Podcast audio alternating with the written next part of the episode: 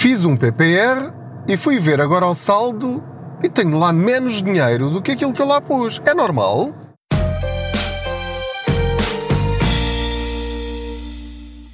Olá, eu sou o Pedro Anderson, jornalista especializado em finanças pessoais e aproveito as minhas viagens de carro para falar consigo sobre dinheiro. Faço de conta que você vai sentado ou sentada aqui ao meu lado e vamos juntos falando sobre dinheiro no nosso dia a dia, formas de rentabilizarmos o nosso dinheiro ou termos mais literacia financeira.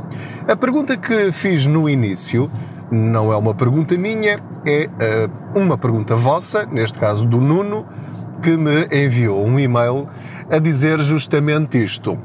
Explica ele que fez um PPR, no caso dele foi o Alves Ribeiro, uh, aquele em que se as pessoas forem associadas da DECO bastam mil euros para fazer esse PPR.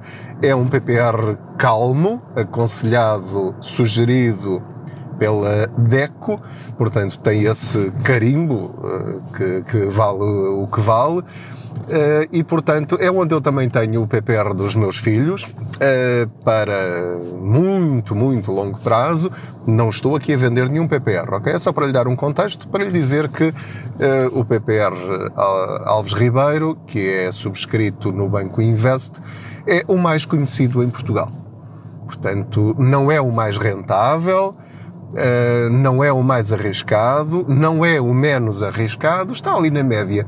Portanto, é daquelas escolhas mais ou menos seguras. E eu estou a utilizar esta expressão seguras, escolha segura, uh, justamente de propósito, porque este ouvinte do podcast, o Nuno, se calhar não estava à espera que passado algum tempo, fosse lá ver o saldo e tivesse lá menos 160 euros do que aquilo que lá pôs. Ele diz que subscreveu mil euros e agora foi lá e tem 800 euros e tal. E ele pergunta-me: isto é normal? Bom, logo por esta pergunta, e por isso é que eu estou a gravar este episódio, ah, há uns episódios atrás ah, eu falei sobre isto. E estou a repisar porque acho que é importante. Porque eu expliquei que é normal, quando nós investimos o nosso dinheiro em produtos sem capital garantido, o valor que nós lá pomos oscila. Ou seja, anda para cima e para baixo. Quando sobe, nós achamos absolutamente normal. Quando desce abaixo de um determinado valor, bem, aí tocam todos os sinos, todas as sirenes, todos os alarmes e uh, muitas pessoas entram em pânico e resgatam imediatamente. Nunca deve fazer isso. A menos que precise mesmo desse dinheiro, mesmo estando a perder. E portanto, o que é que eu quero dizer ao Nuno e a todos vocês neste episódio? Quando ele pergunta se é normal, para já indica uma coisa, que é ele não tinha consciência ou ainda não tem consciência do produto que subscreveu. Quando nós subscrevemos ou colocamos dinheiro num fundo PPR em vez de um seguro PPR, é óbvio que nós temos de ter consciência desde o primeiro segundo, ou seja, ainda antes desse primeiro segundo, ou seja, quando nós pensamos em subscrever um PPR que é mais rentável do que os outros, e que é um fundo PPR e ninguém esconde isso. Isso está lá em todos os documentos que você assinou. Pode não ter lido, isso é diferente. Mas temos de ter esta consciência. É óbvio que haverá momentos ao longo dos próximos meses e dos próximos anos, ao longo dos próximos 10 anos, haverá de certeza momentos em que terá lá menos dinheiro do que aquilo que subscreveu terá olhando para o saldo, mas só perderá dinheiro se resgatar o valor que lá tem. Eu já fiz esta comparação num episódio lá muito no princípio, que é o estado do tempo. De janeiro a dezembro, nós temos dias de sol, dias de chuva, dias de trovoada, dias eventualmente até de granizo, pode haver um furacão, um tornado, pode até hum, pronto, haver daqueles dias mais ou menos, dias nublados, dias com muito frio, dias em que neva e dias de um calor imenso em que nós só estamos bem dentro d'água. Isto é um ano normal ou é um ano anormal? É, esta pergunta que o Nuno fez é, é uma pergunta equivalente a: Bom, este ano está, está a chover. É normal? Claro que é normal. Faz parte da vida dos mercados. Estamos em plena guerra. Nós estamos com uma guerra na Europa. Para além dessa guerra na Europa, estamos com inflação que já existia antes do conflito. Os problemas logísticos, ou seja, do transporte de mercadorias, ainda estão a sofrer eh, por causa da Covid-19, porque ainda não foram retomados todos os sistemas de distribuição de matérias-primas e de produtos, e portanto os preços sobem. O preço do transporte das coisas está a subir imenso e, portanto, nada disto é bom para a economia. Quando a economia está mal, as bolsas descem. Quando a economia está bem a recuperar, as bolsas sobem. Portanto, da mesma forma que nós não nos podemos queixar quando o nosso dinheiro valoriza, também não nos devemos queixar quando o nosso dinheiro desvaloriza em determinados momentos. Quanto tempo é que isto vai demorar? Não fazemos a mínima ideia. Porque se fizéssemos essa ideia, obviamente estávamos todos ricos, porque era só investir no dia antes da recuperação, quando as coisas estão cá no fundo, e depois esperar que cresçam. E quando nós soubéssemos que no dia seguinte ia descer, vendíamos no dia anterior e tínhamos sempre o lucro máximo em qualquer circunstância. A questão é que nós nunca sabemos o que vai acontecer. Quem tem um negócio percebe isto da forma mais clara possível eu tenho uma mercearia, eu sei que se eu for ao Marlo comprar alfaces e pagar uh, eh, 80 cêntimos o quilo, eu sei que para ter 20% de lucro eu vou ter de as vender a 1 euro o quilo. Mas depois ainda tenho que contar com o transporte, com uh, a renda da loja, com o meu próprio salário, etc. Portanto, se calhar vou ter de vender a alface a 1,20€ ou 1,30€ ou 1,40€. Por outro lado, se eu conseguir comprar na origem a alface a 50 cêntimos o quilo, eu sei que posso vender a 1 euro, mais barato que a concorrência, e mesmo assim manter o meu lucro. Se eu comprar a alface a 2 euros, eu vou ter de a vender a 2,80 euros ou a 3 euros.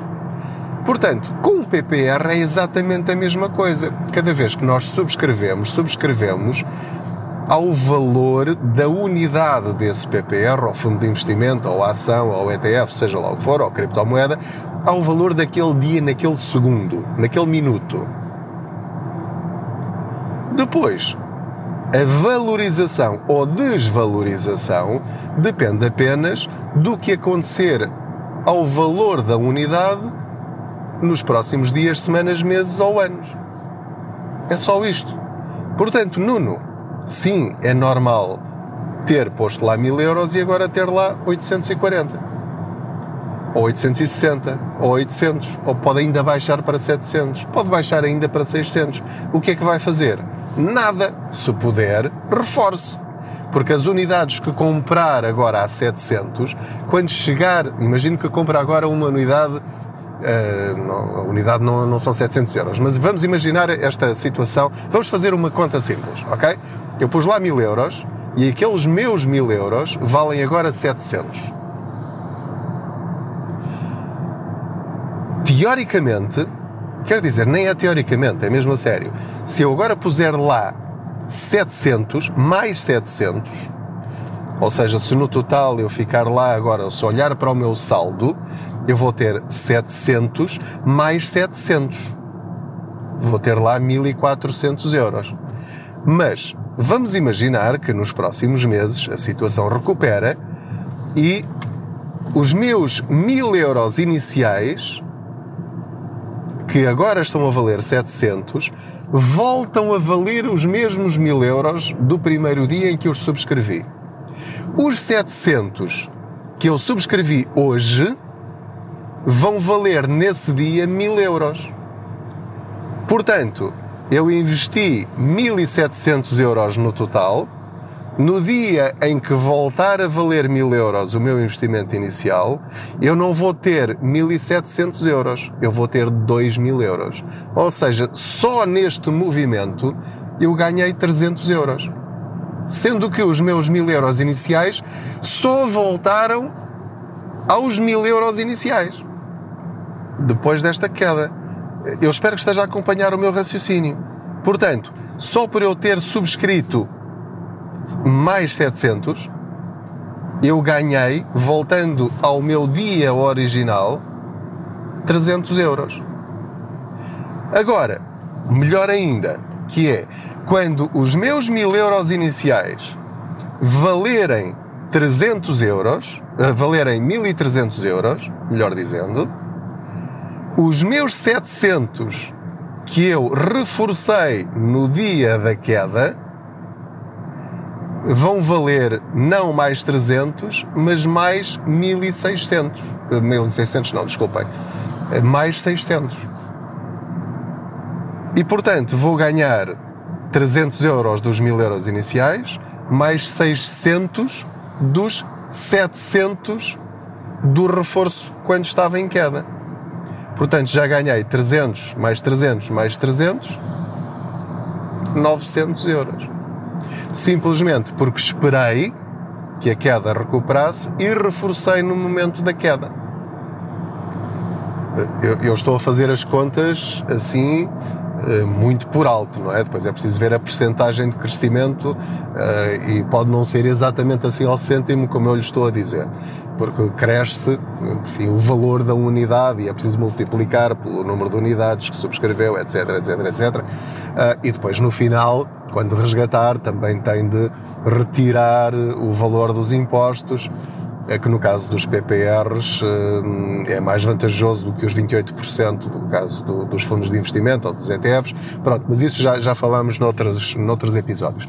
Mas eu espero que este exemplo dos 1000 euros e dos 700 tenha servido para, para lhe explicar na prática como é que isto funciona e porque é que eu lhe digo que nos momentos de queda é que nós devemos reforçar porque está em saldos nós estamos a comprar mais barato do que nós estávamos inicialmente dispostos a dar e que demos. Agora, eu só terei esta noção clara da desvalorização quando eu tenho um valor de referência. Eu tenho esse preço de referência quando olho para um gráfico do PPR ou do fundo de investimento, ou seja, do produto que for, vejo o último ano, vejo os últimos cinco anos e, portanto, eu sei se está em queda ou não, olhando apenas para o gráfico. Mas, olhando para um gráfico, é um valor é, hipotético, é um valor relativo, é, é um retrato, é um cenário. Agora, quando eu sei o dinheiro que lá pus e tenho a noção exata de quanto é que está a desvalorizar, ou seja, eu pus lá mil euros e tenho lá 700, isto permite-me ter uma, a minha medida, que é, está a desvalorizar 300 euros. Portanto, se eu puser lá agora 700 euros, eu sei que vou ganhar, em contas de mercearia, 300 euros assim que os meus 1000 euros inicial, iniciais voltarem ao ponto zero, ao ponto em que eu iniciei o meu investimento. Espero que esta breve explicação com um exemplo prático tenha sido útil para si, para compreender como é que isto funciona. Não tenha medo das quedas. Em vez de ter medo das quedas, aproveite para pensar nelas como oportunidades. Oportunidades desde que, obviamente, pelo facto de já estar a gerir com inteligência a sua vida financeira, vai pondo dinheiro de lado, para além do seu fundo de emergência, para criar um fundo de oportunidades para, quando surgem estes momentos, ter dinheiro disponível para reforçar. É isto. É isto. Não tem muito mais que saber. Isto exige ter um estômago forte e pulso de ferro? Sim. E nós portugueses não temos essa educação financeira. Nunca ninguém nos explicou o que é que significa ter coragem. Não é ser temerário, não é avançar e seja o que Deus quiser e ir à maluca. Não! É fazer isto, mas com a consciência daquilo que estamos a fazer. E sabendo sempre que há a possibilidade de descer ainda mais. Nós nunca sabemos quando é que bate no fundo, só sabemos quando ele começa a subir de uma forma constante. Nessa altura, ou já não ganha aquilo que poderia ganhar, ou seja, se estiver à espera que volta aos mil euros para depois reforçar outra vez, aí já perdeu lucro potencial. É tão simples quanto isto. Por isso é que deve estar atento e ir acompanhando os seus investimentos, não digo todos os dias, mas uma vez por semana, uma vez por mês, e assim, se aperceber, espera lá, está aqui uma queda de 10%, se calhar vale a pena reforçar agora, nem que seja com 100 euros, ou 200 euros, ou o que tiver disponível, 50 euros, 20 euros, o que for, mas perceber como funciona é absolutamente fundamental. Espero que este episódio o tenha ajudado a compreender melhor este fenómeno das quedas da bolsa. É mesmo assim, não há stress nenhum, não há novidade nenhuma aqui, é assim há décadas. Tem sido assim no último século. Se nós soubermos que isto é normal, vamos encarar isto também de uma forma normal. Não se esqueça de subscrever este podcast, de o partilhar com outros, de o classificar com as estrelinhas que entender, de deixar um comentário se quiser. Envie as suas perguntas em áudio para info.contaspoupanca.gmail.com ou então através do Facebook, enviando lá a sua pergunta em áudio, tem lá um microfonezinho, envie, eu recebo e depois diga-me se quer eh, se ficar anónimo ou se posso dizer o seu nome, ponho aqui a sua pergunta e respondo, porque a sua pergunta pode ser a dúvida de milhares de outros portugueses. Não há perguntas demasiado simples. Não há perguntas ignorantes. Há perguntas. E estamos aqui para aprender uns com os outros. Muito obrigado pela sua companhia mais esta boleia financeira. Boas poupanças!